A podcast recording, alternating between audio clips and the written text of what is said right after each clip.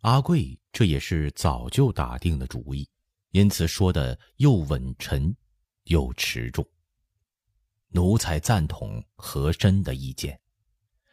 于敏中、和珅都是目光一跳，听阿贵的语气，又转沉痛说：“这二人和奴才都私交不浅，按奴才的本心，不但不愿他们这样结局，实在说话。”真的想和他们搭班子伙计，给主子办一辈子差，但他们触了刑律，坏了礼法纲常，又有什么法子呢？军机处如果不能持衡，怎么能辅佐皇上平治天下？李世尧是有功劳的，奴才看他其实只是凭了聪明才智办事，根子上不修身，不养性，大利当前。就忘了大义。纪云是有学问、讲究治学的，奴才看他骨子里是傲辟天下，连主子也不放眼里。论起来，都是其情可恕，其心可诛。实言相告，他们的事出来，奴才起初是想在主子跟前代他们祈恩的，这里头有私交，也想着，毕竟主子信任多年。恐怕刀登的满城风雨，于大局不利，也与朝廷颜面无光。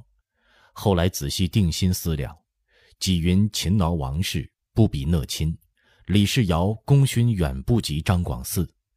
纪云敢于武慢主上，罪比讷亲大；李世尧暗地纳贿，行为卑污，又过于张广嗣。不杀他们，何以是朝廷至公无私之意？和珅说的是啊，他哽咽了嗓子，用手帕拭泪说：“主子不必迟疑。”三个人都说完了，暖阁里大殿中一片沉默。乾隆面无表情，端坐着，一口一口吃茶，心里却一声接一声的叹息。他不像康熙。康熙畏畏寂寞，结交有布衣师傅五次友，雍正有方包，还有个无话不说的十三爷。他是真正的孤家寡人，寂寞来时自佳节，心事繁絮不告人。他从六岁就跟康熙读书，一直在这华滚庙堂务政，身边都是天下顶尖的人中之龙。臣子的心思摸得熟透了，听他们奏事，全都是循礼不备，大局小局笼统一砍，一套一套，或慷慨陈词，或激切诚挚，或澄净肃容，或痛心疾首，一样的孔孟大道理，万花筒般能翻新出不尽无数的小道理，都是头头是道。其实真正想的什么，还要靠他这皇帝。墨会一通，慎独治之。有些事明知是假，却永不能捅破，只可以假应之。不知多长时间，他轻轻清了清嗓子，见三个人都竖起耳朵要听裁决，心里又不禁暗笑。还要听听刘墉的意见。这二人不同别的封疆大吏。无论杀或者原有，都要面对天下后事。也不管三人面面相觑，一摆手说：“传旨刘墉来见，你们跪安吧。”是。三个人忙都离座，伏地叩头，一脑门子莫测高深的心思，温头温脑的退了出去。乾隆这才取过海兰察的奏折。看时，足比平日臣子奏事用的通风书简大四倍。细看，竟是羊皮制成，蜡制封口，用朱砂画着一面小红旗，粘着三根鸡毛，制工十分精湛。抽出又厚又重的折子，里头的纸也是与众不同，米黄面四边嵌金，纸面上似乎被爆过平展挺阔，触手间微微凸凹不平。原来也是羊皮片出来的极薄的纸，却一点羊膻味也没有，显见是香熏过的，微微一股麝香气息沁入心脑。看了看，里边还附着一张夹片，上头是海兰察歪歪斜斜的字迹，写着“主子”。这纸是昌吉大清真寺抄古兰经用的，写起字来怪带劲儿的，特用来报捷。奴才打着寺，寺里的阿訇不肯降，一把鸟火烧了，这经还有这纸，竟都没有烧了。信是好物件主子看好，这里还有一千多斤，都给主子送去。海兰察又急，乾隆一笑，提笔把两个别字改过来，才看正文。前头是师爷写的，说海兰察如何与赵惠商计。赵惠牵撤金鸡堡合着援兵，海兰察统三万人马从东南西三面合围昌吉，城中一万合着回民如何据城坚守？几次出城突围，赖官军全力周旋，又被堵截回城。怎样荐书传递，小于厉害。城中阿尔木敦坚不肯降，又从三百里外赵会营中拖来十门红衣大炮轰击，火光冲天，烟瘴弥漫。与陌上沙尘相击，埋雾直接天际，十步之外昏冒不能见人。待硝烟稍散，乃见南城坍塌十丈有余。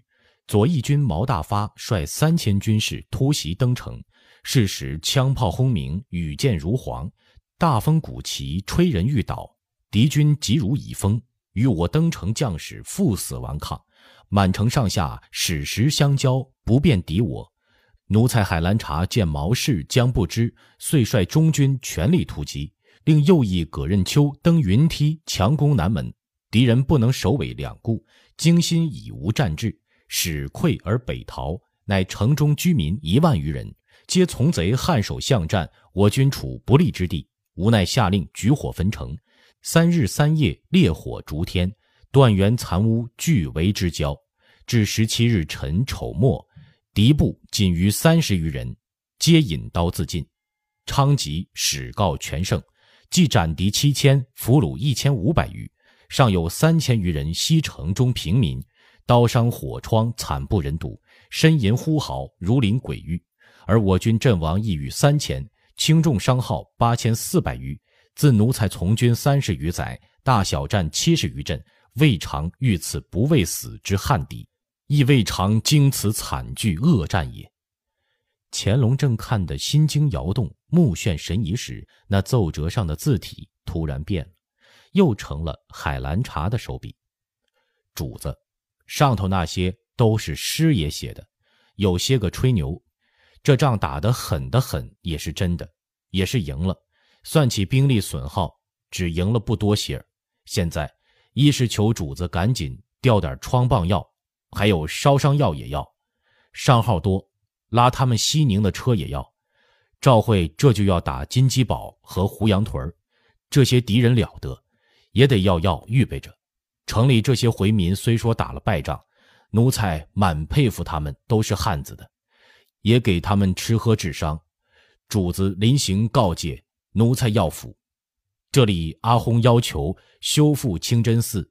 奴才和大阿訇下一盘棋，输给了他，答应从军费里支三万银子修寺。奴才不请旨，赌输了，请主子重重治罪。主子赏奴才的月饼，奴才和牙将们分着吃了。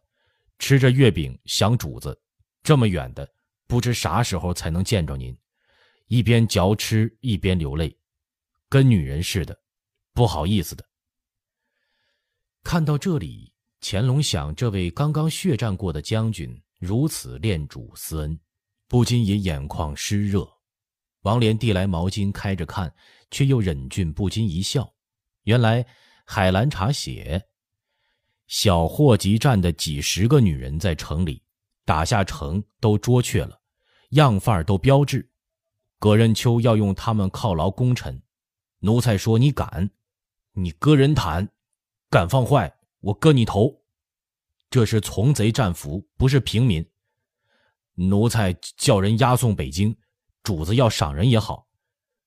葛仁秋笑说：“送主子受用去。”奴才呵斥他说：“胡说八道！那叫背充后宫，御用禁挛，你懂吗？奴才海兰察谨奏已闻，万里塞外，临表涕零，不知所云。一大堆白话吐的掉渣，结果却套着武侯出师表来一句曲中奏雅，乾隆不禁喷的一笑，扯过一张明黄笺，略一主思，用墨笔写道：“览奏心急嘉乐，所需办诸事，即复有司从速办理矣。”倾浴血奋战，甘冒矢石，为国家又建殊功，忠君爱国之情皎然于狱中画外。朕岂惜紫光阁一席之位，为尔忠臣，用事赐诗一首，尔其免之。上将剑牙越昆仑，虎奔猛士扫烟尘。灭鲁原位全金瓯，征战成就整生民。足与一挥凯歌起，残虏败破萧郎分。九重早盼烽火熄，金爵美酒犒三军。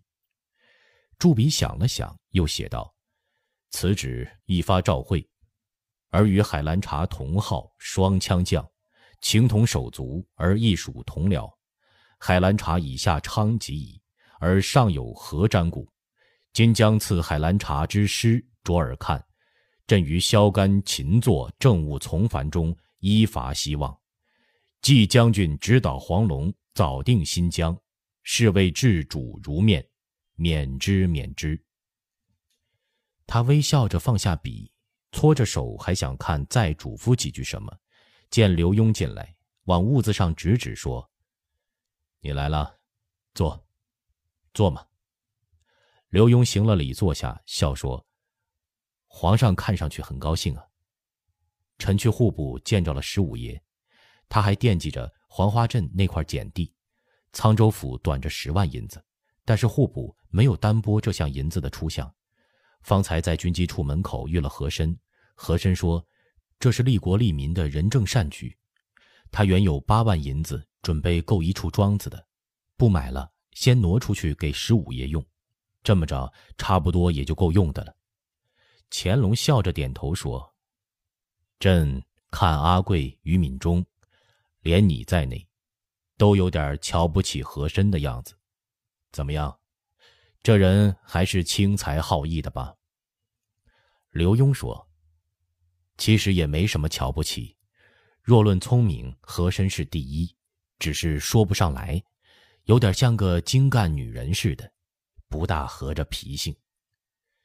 乾隆大笑，哈哈哈哈哈！精干女人，不错，有点像。子路威猛，颜渊文静，张良貌如美龟，同一人也，何必约同？都像窦光鼐干巴巴的才好吗？刘墉也笑起来，却见乾隆已经肃容，忙欠欠身子作证。听乾隆问。叫你来是要问一问，纪云和李世尧的事，你有什么章节？刘墉正容说道：“纪云不是贪婪受贿的人，官儿做得大了，在位日久，又深蒙圣上爱重，偶有失检之处，家族生齿日繁，门阀贵盛，良莠不齐，所以有李代的事儿搅出来。他是为名所累呀，与李世尧确实不同。”李世尧呢？刘唐沉思着说：“嗯，陈思亮这人是一辈子吃素，持斋不坚，吃了一顿狗肉，吃了狗肉又懊悔，想暗地改过，在这时候菩萨觉察了，是个倒霉人呐。”乾隆听得不禁一笑：“呵呵呵，他自要吃狗肉，也须怪不得菩萨呀。”刘墉说。是，其实天下如今的情势，皇上心中也有数，大官贪大，小官贪小，只有贪多贪少之别。还有一种分别，有些官也做事，也办差，顺手牵羊捞点钱；有些官不做事，甚或专做坏事，无钱不办事，专门贪婪。京官不能直接贪，就从外任贪官手里分润，或调拨钱粮，或调任补缺，从中敲诈。仍旧是个贪。为官不贪，原是分所应当，并不是功劳。臣为着如今这样的人少，反而成了稀世珍宝。说某某人廉洁自好，别的不问，那就是顶尖的好官了。他向怀中掏摸了两下，又止住了手。乾隆说：“你要吃烟，随你吧，朕已经看惯了。”想想正义几云的罪，忙止住了。除了大朝会，你不用请旨，可以吃烟了。刘墉忙陪笑称谢，取出短烟杆打火点烟，猛抽一口，十足过瘾的喷着烟，又说：“唉，这都是臣剖心致腹的话。臣敢说，做官做到纪云这位置，门生故吏遍天下。”想发财可以赋能敌国，他没有；学问好，肯做事，这就可取之处很多。小不检点的事加以惩戒还是好的，不宜致重刑。臣到军机处后，调阅官员文卷看，常常叹息：十足坏人从头到尾，从早到晚都坏的没有；十足好人、赤足完人更没有。就是臣。把臣前后过错累积叠成文案，也难逃孤恩逆职之罪。讷亲贪功误国，恩将仇报，把他的功劳好处一百，也少有人及呢。至于李世尧，臣更多的是惋惜。他的罪，臣没法替他辩，但他却是有才气、能会干事的人。单是元宵节擒贼就看得出来。然而他实贪三万有余，论国法断难免他一死，臣十分痛惜的。他低下头，噗噗的连抽闷烟，掩饰着心中的闷躁不安，没有再说下去。乾隆也一时没有说话，只凝视着缩向弓背的刘墉，似乎感慨良多，又似乎在自想心事。一时，他这斜下炕来，悠然踱步。刘墉坐得直了点儿，垂着三角眼睑，用目光追视着这位人主。不知过了多久，乾隆叹息一声，一边走一边用手指点着刘墉说：“你是说了实话呀？军机处，只有你一人说实话呀？”刘墉不解的睁大了眼。乾隆似笑不笑，徐徐的说。想重重处分他们的是于敏中，偏说要从轻发落。哼！阿贵和珅有心庇护，口里却声声叫说要置之重点。刘墉却发惊异，不安的蠕动了一下身子。乾隆这个说法他不奇怪，他是奇怪和珅何以会和阿贵意见相同呢？乾隆以为刘墉不解，略带苦笑的说：“这件事意见不同，不足见罪。论起来，各自主张都有道理。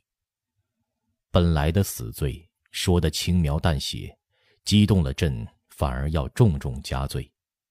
拼着自己挨了一声昏聩斥责，也要将吉李二人和孙世义齐根扳倒。”这是于敏中的想法。本来的活罪，偏要说的既同反叛，由朕来拨乱反正。嘉恩饶恕了纪云，也要拼着朕训斥他们残克，还要落一个情愿归人于上的名声。你看看他们各自的算盘，打得精还是不精？只有你刘墉。是直抒胸臆呀。刘墉抽着烟出神，心里却一阵惭愧。他几次听乾隆说过纪云欠历练，也几次细阅过李世尧过去的奏读诸批文件。今日这个奏陈，几分出于公心，几分私意，又有几分是揣摩，凑在一处，实话为好，所以出此，倒得了光明正大的佳誉。但这实话也是不能说的，只索性硬着头皮认成。皇上待臣推诚致富，臣岂敢欺世回报啊？